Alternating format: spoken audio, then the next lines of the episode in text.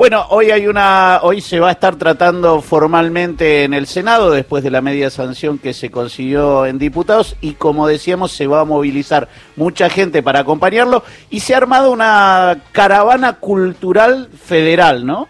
Sí, y, quien la lidera es José Lo Suat, ministro de Cultura de la provincia de Misiones, una provincia que también se vería muy perjudicada si las asignaciones específicas no continúan. ¿Por qué, José Lo Suat? Buen día, acá Gisela Usaniche, Carlos Ulanovsky, Horacio Marmurek te saludan. Hola, buen día, un gusto de saludarlos. ¿Por qué se verían afectadas? ¿Por qué esta caravana? ¿Por qué Misiones también pidiendo asignaciones específicas y que no se saquen estos, eh, estos, estas partidas?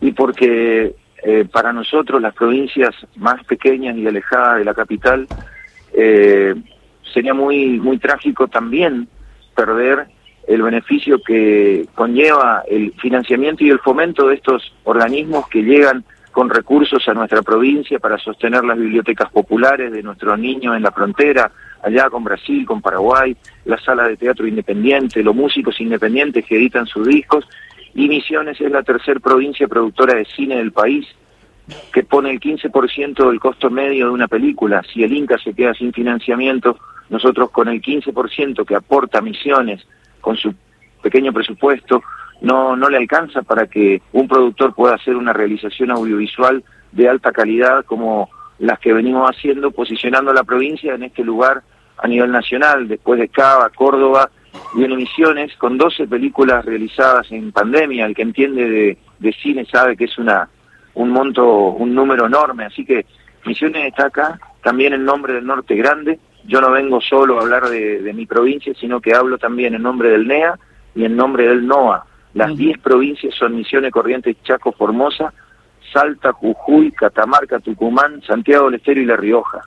José, eh, Horacio sí. te saluda. Bueno, hoy, hoy finalmente llega el tratamiento al Senado. Decía el ministro Bauer el otro día que desde el lado del oficialismo está toda la voluntad para que este, esta, eh, digamos, esta prórroga por 50 años se haga. Eh, me imagino que habrás eh, hablado con, con los que corresponden por tu provincia y que estarán de alguna manera esta, esta movida federal acompañando para que se, se tuerza la, la, opinión de la oposición, ¿no?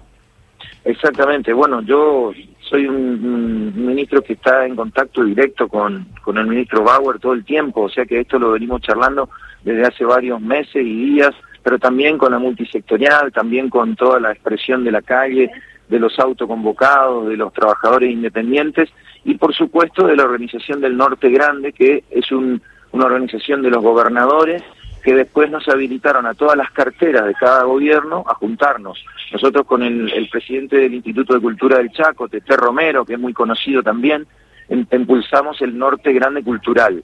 Y por supuesto que hablamos con cada uno de nuestros senadores y el fin de semana pasado tuvimos una sesión, una reunión en la provincia de Jujuy, en terreno de la oposición, que es de Gerardo Morales, y en un almuerzo con la senadora Silvia Jacopo logramos convencer y obtener el compromiso de que ellos, siendo de Juntos por el Cambio, van a votar hoy este, a favor. Eso es el compromiso que obtuvimos allá. Como si también el voto de una senadora de La Rioja, Clara Vega, este, y de otros senadores de Corrientes. En Misiones tenemos tres senadores, dos van a votar a favor, es decir, la senadora Maggie Solari desde el primer día, el senador y ex gobernador de Misiones, Maurice Clos, y bueno, lamentablemente el voto negativo de Humberto Schiavoni, con quien me crucé ayer y le, le, pedí por favor que no nos dé la espalda, que, que apoye la cultura, que deje de lado la campaña política del año que viene este, y que piensen que esto es eh, un beneficio para el país, ¿no? José, buen día. ¿Y qué, qué es lo que te dijo Schiavoni? O Schiavoni como representativo de los que van a votar en contra. ¿Cuáles son los argumentos para votar en contra? Yo creo que los argumentos son muy débiles, este, hay mucha desinformación e ignorancia del tema, o bien hay mucha mala intención.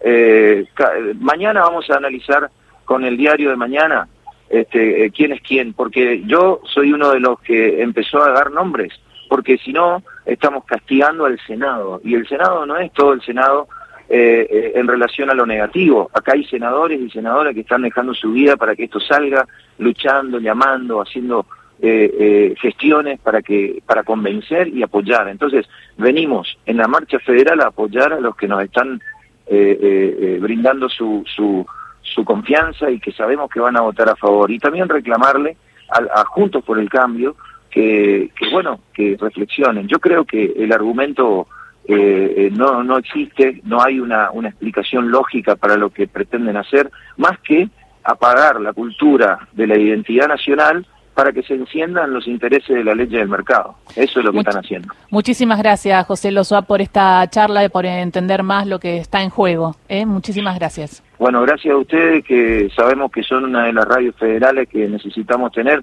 nuestras provincias chicas, a donde todavía no llegó el gas eh, natural, a donde la coparticipación nos llega siempre recortada. Estas asignaciones o la, o la desaparición de las mismas sería desequilibrar más aún la balanza. Así que gracias a ustedes por apoyarnos. Sí, le mandamos es un beso a todos Misiones que nos escucha todas las mañanas desde allí, desde Puerto de Iguazú también y alrededores. Así que un beso grande, tan hermosa provincia tienen. Yo estoy acá en representación de mi provincia con todo el orgullo que eso significa.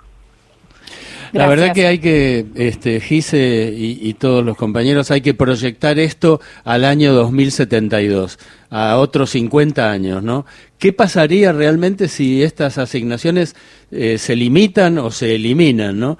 Y creo que sería realmente una cosa dramática, gravísima. Muchísimas gracias, José. Qué curioso. Bueno, a ustedes muchas gracias. Que tengan un buen día. Buen día.